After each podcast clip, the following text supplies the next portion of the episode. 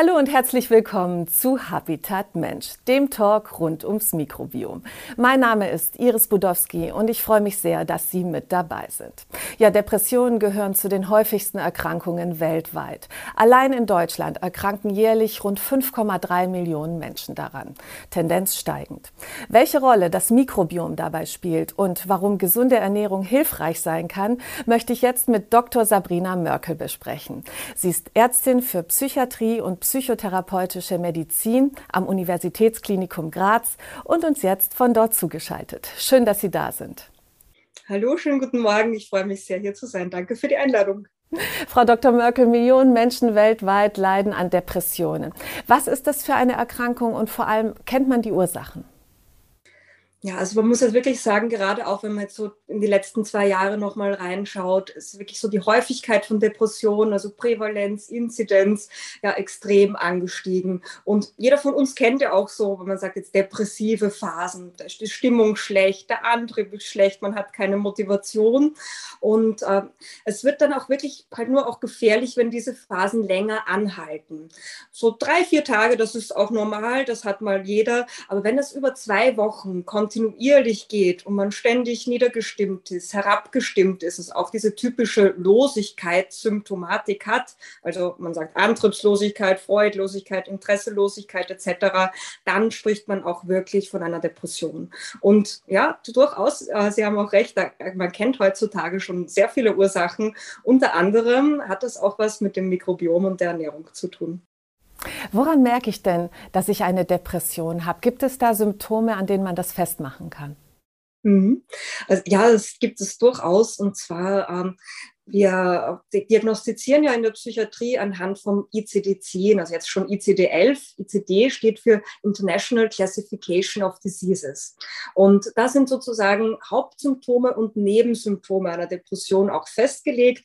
Und die Hauptsymptome, auch die ich vorher schon genannt habe, wäre genau das, eben herabgesetzte Stimmungslage, eine Freudlosigkeit, also egal was passiert, es kann einem nichts mehr aufheitern, auch eine Antriebslosigkeit, man kommt vielleicht in der Früh nicht mehr aus dem Bett, ist schwer motiviert motivierbar und auch eine Interessenslosigkeit. Also wenn man sich früher, keine Ahnung, für Tiere oder für Sport interessiert hat, dann lässt einem das komplett kalt. Und dann gibt es auch noch so Zusatzsymptome, eben, dass man sich nicht gut konzentrieren kann, nicht mehr fokussieren kann, aber auch zum Beispiel, dass man zu verminderten Appetit hat oder zu viel Appetit und auch mit dem Schlafen. Und so beginnt es häufig, dass der Schlaf außer Rand und Band gerät, also Ein- und Durchschlafstörungen. Und dann je nachdem, wie viele Symptome jetzt dann auch vorliegen, spricht man dann von einer leichten, mittleren oder schweren Depression. Kann eigentlich jeder von uns eine Depression bekommen oder gibt es bestimmte Risikogruppen, die besonders gefährdet sind? Also theoretisch, man kann wirklich sagen, ja, jeder kann Depressionen kriegen. Keiner ist hundertprozentig davor gefeit. Und ähm, wir kriegen halt auch, ja, wie gesagt, eine gewisse genetische Ausstattung mit. Da kann man jetzt nicht mehr viel äh, dagegen tun. Das haben wir sozusagen in uns. Und dann geht es jetzt dann auch darum, wie wir es steuern. Also Risikogruppen ist natürlich jetzt, wenn man ähm, ja eher auch äh, in einem Umfeld auf, äh, aufwächst, zum Beispiel, wo es viel Stress gibt, Kinderheim zum Beispiel, oder wenn es keine sicheren Bindungen auch gibt. Auch Beziehungen äh, haben hier einen, einen sehr großen Impact. Dann auch Verhältnis zu den Eltern zum Beispiel, Freunde, Familie. Äh, das sind alles Dinge, die hier einen Beitrag leisten können. Und dann natürlich auch Gebrauch von Suchtmittel, Alkohol etc. Das ist auch dann wiederum depressionsfördernd und interessant für mich auch als Wissenschaftlerin, das sind alles auch Einflussfaktoren, die sich auf das sogenannte Mikrobiom und die Darmgehirnachse auswirken. Es gibt ja verschiedene Arten von Depression, einmal die klassische, aber dann eben auch die Winterdepression oder die postpartale Depression. Wo liegt denn da der Unterschied? Also von den Symptomen her kann man sagen, erfasst man die sowohl auch bei der Winterdepression, also sogenannte saisonale Depression oder postpartale Depression, äh, sehen wir dieselben Symptome. Aber wie es auch schon richtig im Namen drinnen steckt, der Unterschied ist eben, wann es auftritt. Also beim saisonalen wirklich auch ganz typisch Herbst, Wintermonate, die Tage werden kürzer, es ist weniger Licht und wir haben weniger Vitamin D. Und wenn man sich da ein bisschen so in die Biochemie einliest, also wir brauchen Vitamin D dazu, dass unser Körper auch wirklich diesen Glücksbotenstoff, das Serotonin, herstellen kann. Und wenn das nicht vorhanden ist, dann haben wir eben ein Risiko auch für äh, diese saisonale Depression. Und bei der postpartalen Depression, also kommt ja eben von Post nach und partal nach der Geburt. Und Frauen kennen das ja auch, nach der Geburt kommt es zu riesigen Hormonumstellungen dann auch wieder.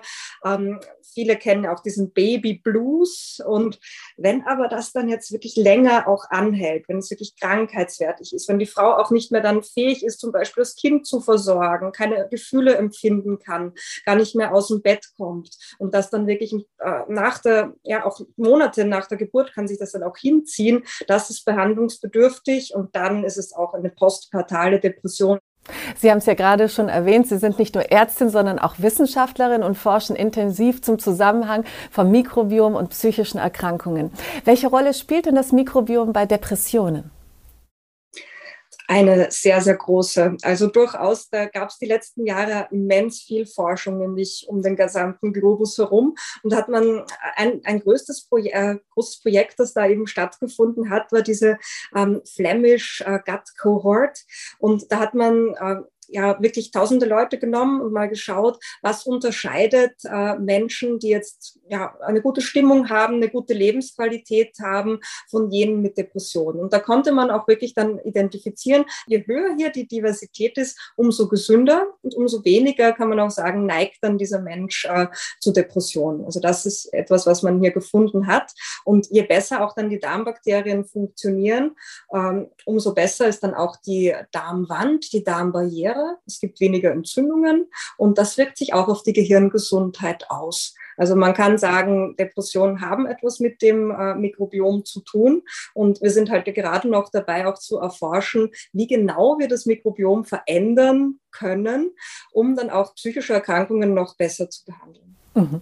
Das heißt also, ein gesunder Mensch hat ein diverses Mikrobiom, während ein depressiver Mensch durchaus eben ein Mikrobiom in Dysbiose hat. Bedeutet das im Umkehrschluss, dass wenn ein Mikrobiom in Dysbiose ist, dass man eben auch ein erhöhtes Risiko hat, an Depressionen zu erkranken? Ja, durchaus. Ähm, Hippokrates hat ja schon zum Beispiel gemeint, all disease begins in the gut. Also alle Erkrankungen beginnen im Darm. Und das sieht man jetzt auch, dass sich das so wie ein roter Faden durch die ganze Medizin so ein Stück weit zieht, dass man nicht nur bei Depressionen, sondern auch zum Beispiel bei Schizophrenie, aber auch bei Morbus Parkinson, bei Multipler Sklerose, auch bei vielen neurologischen Erkrankungen Abweichungen im Mikrobiom findet. Und äh, warum eben diese Erkrankungen äh, im Darm beginnen, äh, glaube ich, äh, wird so sein, dass die gemeinsame Wurzel hier diese Inflammation, also die Entzündung ist. Wenn eine Dysbiose vorliegt, kommt es zu einer erhöhten Entzündung. Und diese Entzündung ist aber jetzt nicht nur im Darm, äh, sondern im gesamten Körper und dann auch im Gehirn. Und äh, dadurch eben wird der Grundstein dann auch zur Entstehung von Depressionen gelegt. Wenn wir über den Zusammenhang von Mikrobiom und Depressionen sprechen, müssen wir auch über die Darm-Hirn-Achse sprechen. Was ist denn das genau? Die Darm-Gehirn-Achse ist ein bidirektionales Kommunikationssystem, sagt man. Also es ist wirklich eine, äh, eine Achse, die sowohl Informationen vom Darm ans Gehirn sendet, aber dann auch vom Gehirn wieder vice versa retour. Und die Darm-Gehirn-Achse eben äh, besteht aus mehreren Komponenten, wie zum Beispiel ja, Bakterien, natürlich dann auch die Nerven, die das äh, Gehirn mit dem Darm verbinden, wie der Vagusnerv und dann auch äh, ja, Faktoren vom Immunsystem und kurzkettigen Fettsäuren. Wie verändert sich denn die Kommunikation zwischen Darm und Hirn bei einem depressiven Menschen? Was passiert da? Bei einem depressiven Menschen ist es so, der hat äh, eben sozusagen eine Dysbiose. Da sind andere Bakterien da, da sind vielleicht dann zu wenig verschiedene Spezies da und die produzieren dann auch andere Stoffe. Das heißt, man weiß, dass Depressive, wurde auch in ein paar Arbeiten gezeigt, ähm, weniger von diesen kurzkettigen Fettsäuren machen, weniger Butyrat haben, weniger Propionat, weniger Acetat. Dann kann die Darmbarriere nicht mehr so ähm, ja, die ihre Integrität nicht mehr aufrechterhalten. Das heißt, dann kommen plötzlich Stoffe auch vom, von der Nahrung zum Beispiel in den Blutkreislauf, die da nicht hingehören. Und dann springt unser Immunsystem an. Und wenn das Immunsystem anspringt, kommt es zur Entzündung.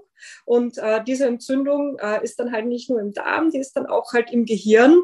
Und die sind halt mit die Grundlage auch dann, dass Stress entsteht Und wenn man dann halt noch eine genetische Veranlagung hat und dann diesen Stress im Gehirn, dann treten Depressionen auf. Ja, es gibt ja verschiedene Faktoren, die das Mikrobiom und damit auch die Psyche beeinflussen. Dazu gehört ja unter anderem der Stress. Sie haben es gerade erwähnt. Was macht der mit uns? Beim Stress muss man auch immer ein bisschen äh, unterscheiden. Ist das jetzt äh, der gute Stress, wenn man sagt Eustress dazu, oder ist es jetzt der schlechte Stress, der Distress? Also Eustress haben wir immer, wenn wir halt gewisse Anforderungen haben, aber gleichzeitig wissen, boah, das kann ich aber auch schaffen und äh, das ist bewältigbar und das funktioniert. Und Distress habe ich halt, wenn es zu viel ist. Also wenn alles auf einmal kommt, äh, dann äh, wirkt sich das dann halt auch äh, negativ auf unseren gesamten Körper Körper aus. Cortisol wird produziert, ganzen Stresshormone, Adrenalin, Noradrenalin. Man kann nicht mehr gut schlafen, zum Beispiel. Man kann sich nicht mehr gut regenerieren. Und das macht auch wiederum eine, eine zusätzliche Entzündlichkeit. Also Stress ist halt wirklich so ein Faktor, der Depressionsgene anknüpfen kann. Mhm. Und er hat ja auch einen Impact auf das Mikrobiom. Durchaus, durchaus. Einerseits ähm, äh, natürlich unser Körper reagiert darauf, wenn wir jetzt Stress haben, ähm, essen wir auch anders. Also jeder, der es vielleicht auch mal gemerkt hat, auch die letzten zwei Jahre jetzt äh, äh, Corona-Krise und ständig äh, Bedrohungen und so weiter, äh, hat man vielleicht auch anders gegessen. Wenn wir akut unter Stress stehen, neigen wir halt auch dazu, dann eher zu Süßigkeiten zu greifen, zu Chips zu greifen, also eher Dinge, die halt viel Kalorien haben und uns auch dann auch Kraft zu geben. Und je nachdem, was wir essen, das hat halt dann auch Einfluss auf das Mikrobiom. Auch der Stress selber, wenn es unserem Körper nicht gut geht, kann das wiederum die Diversität, also diese Vielfalt von Bakterien äh, vermindern. Und das macht uns dann auch natürlich anfälliger für Krankheiten, weil gleichzeitig unser Immunsystem bei Stress runterfährt. Ja, Sie haben jetzt gerade auch schon die Ernährung erwähnt, ein weiterer wichtiger Einflussfaktor. Welche Ernährung ist denn gut für unsere psychische Gesundheit? Die, die Basis äh, jeder Ernährungspyramide für Menschen mit psychischen Erkrankungen sollten Obst und Gemüse sein und da wirklich eine ganz, ganz große Vielfalt. Also unseren Patienten immer an der Klinik sagen wir auch immer, eat the rainbow, also essen Sie den Regenbogen. Je, je bunter und je vielfältiger es ist, umso besser dann auch für die Darmbakterien, weil äh, ein vielfältiges Essen macht dann auch hier eine größere äh, Vielfalt bei den Darmbakterien und die wirken sich sich dann auch wieder positiv auf die Psyche aus. Welche Ernährung sollte man denn besser vermeiden? Also vermeiden sollte man, wie gesagt, diese ähm, Western Diet, also was wir vielleicht kennen, auch so Fast Food Diät, also alles, was schnell geht, alles, was so Convenience-Produkte sind. Also auch wenn man in den Supermarkt geht und dann so mal das Etikett von einem Nahrungsmittel anschaut, je mehr Zutaten da drin sind, äh, umso schlechter meistens, auch je mehr Emulgatoren zum Beispiel, je mehr Konservierungsstoffe. Das hat sich in den letzten Jahren herausgestellt, das sind alles Dinge, die dem Mikrobiom schaden, das auch zum Teil dann äh, antibiotische Effekte auch hat, das dann äh, eben sich hier negativ auswirkt. Also das ist unbedingt zu meiden. Je, je roher und je im Ursprungszustand noch etwas ist, umso besser. Und je, äh, ja, je mehr verarbeitet das ist, umso schlechter dann auch für die Psyche. Es gibt ja zu dem Thema auch eine sehr interessante Studie von Dr. Felice Jacker, die das Ernährungsverhalten von Jugendlichen untersucht hat. Was kam denn bei ihr heraus? Genau, also diese Arbeit hat sie sich, bei über 7000 Jugendliche sind da befragt worden, äh, was sie essen und wie sie sich ernähren. Und die hat äh, dann diese Jugendlichen eingeteilt sozusagen in ja, gute Esser oder gesunde Esser und die, die sich weniger gesund ernähren. Und sie hat da was sehr, sehr Interessantes herausgefunden, nämlich, dass die, die diese gesunde pflanzenbasierte Ernährung gepflegt haben, ein deutlich geringeres Risiko haben, auch für Depressionen, dass sie weniger depressiv sind, eine bessere Stimmung haben, ähm, auch äh, weniger anfällig sind, zum Beispiel bei Stress. Und dem ist man dann auch Gott sei Dank in der Forschung weiter nachgegangen. Ein wirklich positiver Faktor ist ja der Sport. Der macht ja was mit unserem Mikrobiom und der Psyche. Vielleicht können Sie uns kurz beschreiben, was das für Effekte sind. Das Mikrobiom passt sich an an die Sport Art. Also das ist einerseits diverser, die haben eine höhere Vielfalt, das ist wieder auch ein Zeichen von Gesundheit. Und gleichzeitig haben die aber auch gewisse Bakterienarten vermehrt vorkommend, die gezielt Energie aus der Nahrung rausziehen. Das heißt, die dann auch ähm, besser Kalorien aufnehmen können. Da sieht man auch, das Mikrobiom passt sich unserem Lebensstil und unserem Umfeld an und es verändert sich je nachdem, wie wir uns bewegen. Und je mehr man das tut, umso besser. Sport wirkt sich also positiv auf die Psyche aus und sollte wahrscheinlich gerade bei psychisch erkrankten Menschen auf dem Therapieplan stehen, oder?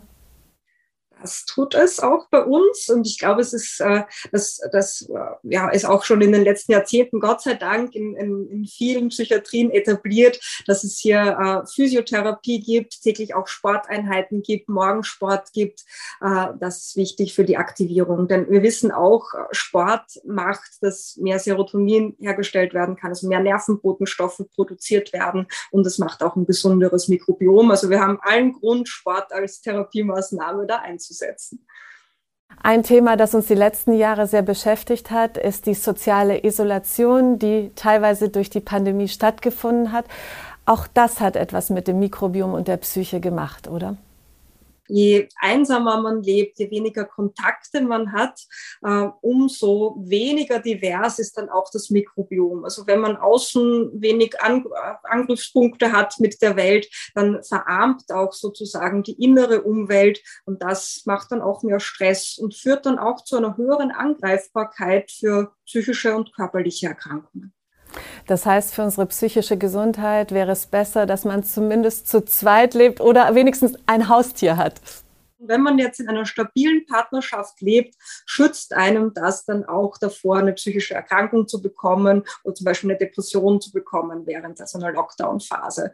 Und je größer die Familie ist, je mehr Kinder man auch zum Beispiel hat, desto besser ist dann auch das Mikrobiom von der Diversität und auch, das haben Sie ganz richtig gesagt, die Haustiere. Also Menschen, die ein Haustier haben, haben auch, tragen sozusagen auch einen Teil der Information des Haustieres in sich, also haben da auch andere andere Darmbakterien als jetzt Menschen, die jetzt keinen Hund oder keine Katze haben. Also es ist gesund, auch mit einem Haustier zu Hause zu leben. Es wirkt antidepressiv, also ist was dran. Wenn wir uns jetzt nochmal die Behandlungsmethoden von Depressionen anschauen, was sind da so die gängigen Mittel? Ja, also wenn Sie jetzt ein Lehrbuch aufschlagen und dann auch mit der Frage, ja, wie behandle ich eine Depression, da steht halt dann immer ja Psychopharmaka.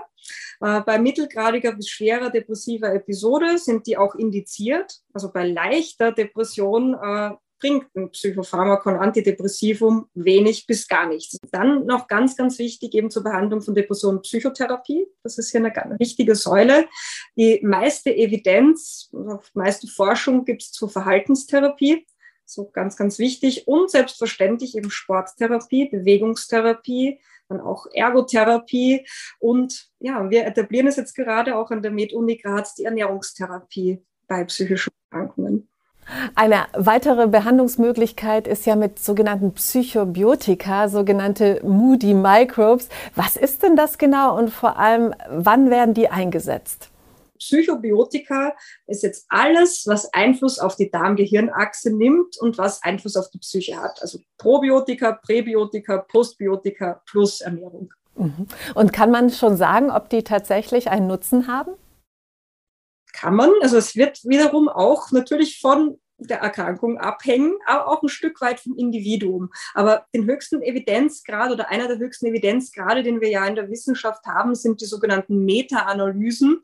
Und da werden halt Studienergebnisse auch zusammengefasst. Und im Bereich Depression, Probiotika gibt es jetzt schon aussagekräftige Meta-Analysen, die zeigen, wenn man jetzt eine Depression hat, antidepressiv behandelt wird und dann ein Probiotikum dazu nimmt, kann dann der Effekt sozusagen des Antidepressivums gesteigert werden haben. Es bringt leider nichts, wenn man jetzt alle Antidepressiva absetzt und dann nur noch ein Probiotikum gibt. Also da ist dann der, der antidepressive Effekt nicht so sonderlich groß, aber es, äh, es scheint wirklich auf die Kombinationsbehandlung anzukommen. Und was da die richtige Kombinationsbehandlung für jeden Einzelnen ist, das geht dann auch in den Bereich personalisierte Medizin und da forschen wir auch gerade dran. Wenn wir jetzt noch einen Ausblick in die Zukunft wagen, ist es denkbar, dass das Mikrobiom irgendwann dafür eingesetzt wird, psychische Erkrankung zu erkennen und auch zu behandeln? ich würde es mir wünschen. Denn äh, tatsächlich, wir haben seit den 80er Jahren keine neuen Antidepressiva. Wir behandeln eben mit dem, was wir haben. Es hat ja wenig, wenig Neues oder wenig durchschlagend Effektives gegeben. Das, das wäre eben ein, eine komplett neue Schiene, wo man auch behandeln könnte. Und was ich mir auch wünschen würde, da gab es schon jetzt erste Arbeiten auch zum Thema, dass man es für die Diagnostik einsetzt. Also dass man jetzt eine Stuhlprobe zum Beispiel nimmt und dann sagen kann, okay, dieser Patient ist jetzt eher bipolar oder der ist depressiv. Weil oft weiß man ja das nicht, wenn jetzt ein Patient das erste Mal zum Psychiater kommt und depressive Symptome hat, kann ja sein, dass das jetzt nur eine Depression ist oder eine sogenannte bipolare Erkrankung, also wenn die Stimmung wirklich massiv schwankt, von Himmel hoch jauchzend zu, zu Tode betrübt. Und äh, da muss man natürlich auch anders behandeln. Und wenn ich das dann schon vorweg äh, feststellen könnte, durch zum Beispiel eine Mikrobiomanalyse, wäre das natürlich super. Aber das ist noch Zukunftsmusik und ich hoffe, dass sich da noch ganz, ganz viel tun wird. Frau Dr. Merkel, ich bedanke mich ganz, ganz herzlich für diese spannenden Einblicke in Ihre Arbeit. Wir werden mit Interesse verfolgen, was sich da in den nächsten Jahren noch alles tun wird und wünschen Ihnen für Ihre Forschung alles, alles Gute. Herzlichen Dank, war mir eine Freude hier zu sein. Das war Habitat Mensch für heute. Mehr Informationen zum Thema Depressionen gibt es auf unserer Facebook-Seite und natürlich können Sie all unsere Sendungen jederzeit auf YouTube anklicken. Ich bedanke mich ganz herzlich für Ihr Interesse und sage Tschüss. Bis zum nächsten Mal.